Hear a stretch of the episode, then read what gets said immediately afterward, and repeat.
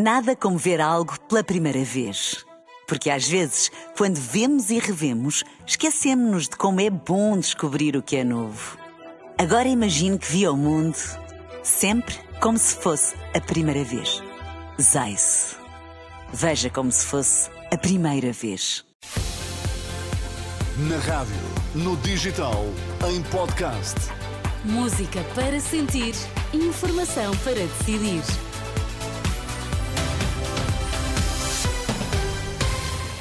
As notícias das quatro com a Filipa Ribeiro para já os destaques. Boa tarde. Boa tarde. Aumento das pensões e salários são duas das 30 prioridades apresentadas pelo PCP. Centenas de pessoas participam esta hora em manifestações pró-Palestina.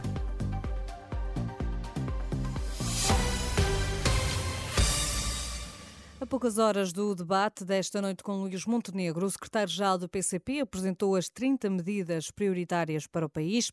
Paulo Raimundo aponta o aumento das pensões e o aumento dos salários como uma das primeiras prioridades.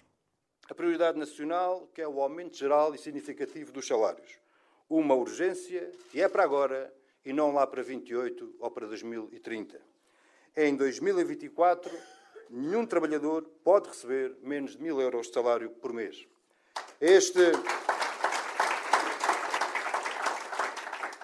este é também um momento para revogar a caducidade da contratação coletiva e a reposição do princípio do tratamento mais favorável ao trabalhador. Sobre o debate de logo à noite, Paulo Raimundo diz que com o secretário-geral do PCP em Lisboa Luís Montenegro no estúdio do Porto vai ser intenso, sem querer fazer mais comentários.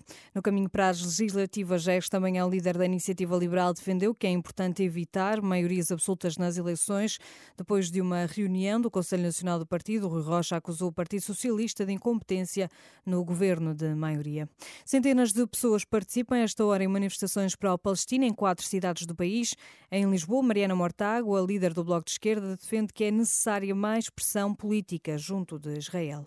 Aquilo que se pede é que a política relativamente ao governo de Israel seja a mesma política que o mundo teve contra o apartheid da África do Sul, que é um boicote são sanções. É um boicote que obriga Israel a cumprir a lei internacional. É só disso que falamos, do cumprimento da lei internacional e por isso juntamos a nossa voz à voz de António Guterres. Juntamos a nossa voz à voz de todas as pessoas que se fazem ouvir pelos direitos humanos e pelo fim deste massacre desta política de genocídio em Gaza. Não vamos esquecer o povo palestiniano e estamos aqui para mostrar isso. A líder do Bloco de Esquerda na manifestação para a Palestina em Lisboa, o protesto realiza-se ainda em Braga, Faro e Angra do Heroísmo nos Açores. Na faixa de Gaza, o número de mortos ultrapassou os 28 mil este sábado, números do Ministério da Saúde administrado pelo Hamas, que faz um balanço desde o início do conflito, 7 de outubro, e que indica ainda que só nas últimas 24 horas morreram mais de uma centena de pessoas. Pelo quinto dia consecutivo, os protestos dos agricultores em Espanha provocam cortes e congestionamentos no trânsito em várias regiões do país. Ainda assim, de acordo com as autoridades espanholas, as estradas da região e cidade de Madrid não tiveram qualquer registro de bloqueios. E esta hora, por cá, na Primeira Liga, jornada 21, o Farense vai perdendo em casa com o Famalicão por uma bola a zero. Um resultado que voltaremos a atualizar no próximo espaço informativo. Notícias sempre atualizadas em rr.pt. Nada como ver algo pela primeira vez. Porque às vezes, quando vemos e revemos, esquecemos-nos de como é bom descobrir o que é novo. Agora imagine que viu o mundo sempre como se fosse a primeira vez. Zais. Veja como se fosse a primeira vez.